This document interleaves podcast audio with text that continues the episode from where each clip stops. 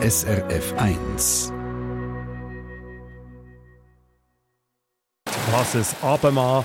Und gestern bin ich in der Nacht wach gelegen, an diesen Regentröpfchen auf dem Dach so zugelassen und mir so überlegt, wie lang fliegt eigentlich so ein einzelnes Tröpfchen durch die Luft?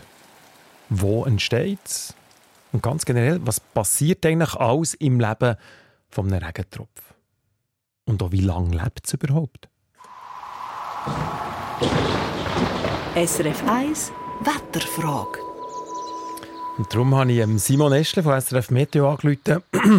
und er hat mir versprochen, er nehme uns mal mit. Ins Leben von einem Regentropf. Und zwar vom Anfang bis zum Ende, wenn es bei einem Regentropf überhaupt gibt, ein solches Ende. Simon Eschle von SRF Meteo, bist du parat? Ich bin parat. Also. Die Frage ist, wo und wie kommt so ein Regentröpfchen auf die Welt? Die Reise vom Regentropf die fängt in der Luft an. Aber sie fängt nicht als Regentropfen an, die werden nämlich nicht einfach so geboren.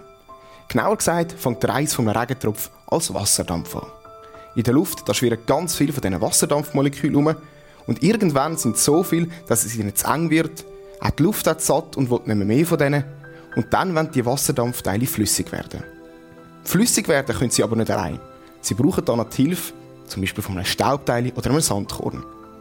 An diesen Staubteilen dockt dann der Wasserdampf an, macht sich sehr gemütlich und wird flüssig. Dann entsteht ein Wolkentröpfchen. Also wenn ich die richtig interpretiere, muss die Luft ein bisschen dreckig sein. Ähm, Wolkentröpfchen hast du gesagt, das ist aber noch kein Regentropfen, ein Wolkentröpfchen. Nein, es ist noch kein Regentropfen, aber wir sind so auf dem Weg zu der Geburt von einem Regentropfen. Wir haben jetzt ganz viele von diesen Wolkentröpfchen. Das sind leichte, ganz kleine Wasserkügel und die sind so klein und leicht, dass sie schweben. Sie schweben jetzt aber nicht friedlich in der Gegend herum. Es geht bei ihnen viel mehr zu und her auf einer Touchautobahn. Das heisst, die Wasserkügel die prallen ständig ineinander rein. Und wenn die ineinander reinprallen, dann kann es mal sein, dass sie zusammenbleiben und so fangen sie langsam an wachsen. Und irgendwann ist jetzt unser Wasserkügel so groß und schwer, dass es nicht mehr schwebt und es geht runter. Und sobald es runtergeht, ist ein Regentropfen geboren und unterwegs auf seiner Reise zum Boden. Schön. Was erlebt der neugeborene Regentropfen auf seiner Reise aus?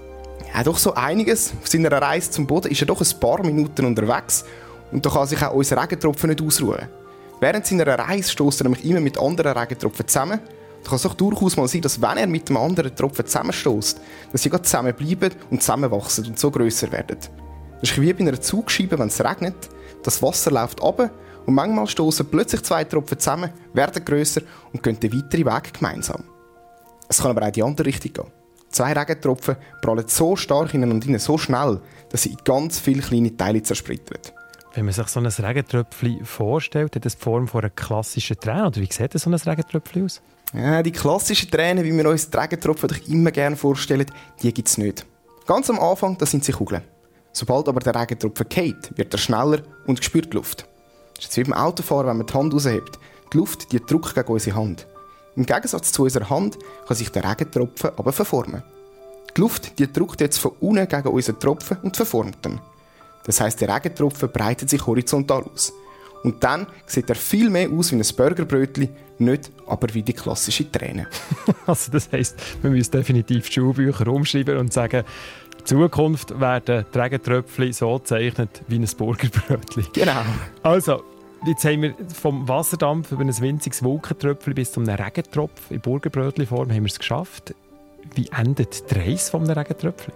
Es gibt zwei Endstationen für das Regentröpfchen. Die eine ist am Boden, die andere ist in der Luft. Unser Regentropfkollege, der jetzt die ganze Reise neben uns geflogen ist, der fliegt weiter Richtung Boden, trifft dort auf ein lachendes Kindergesicht und seine Reise ist vorbei.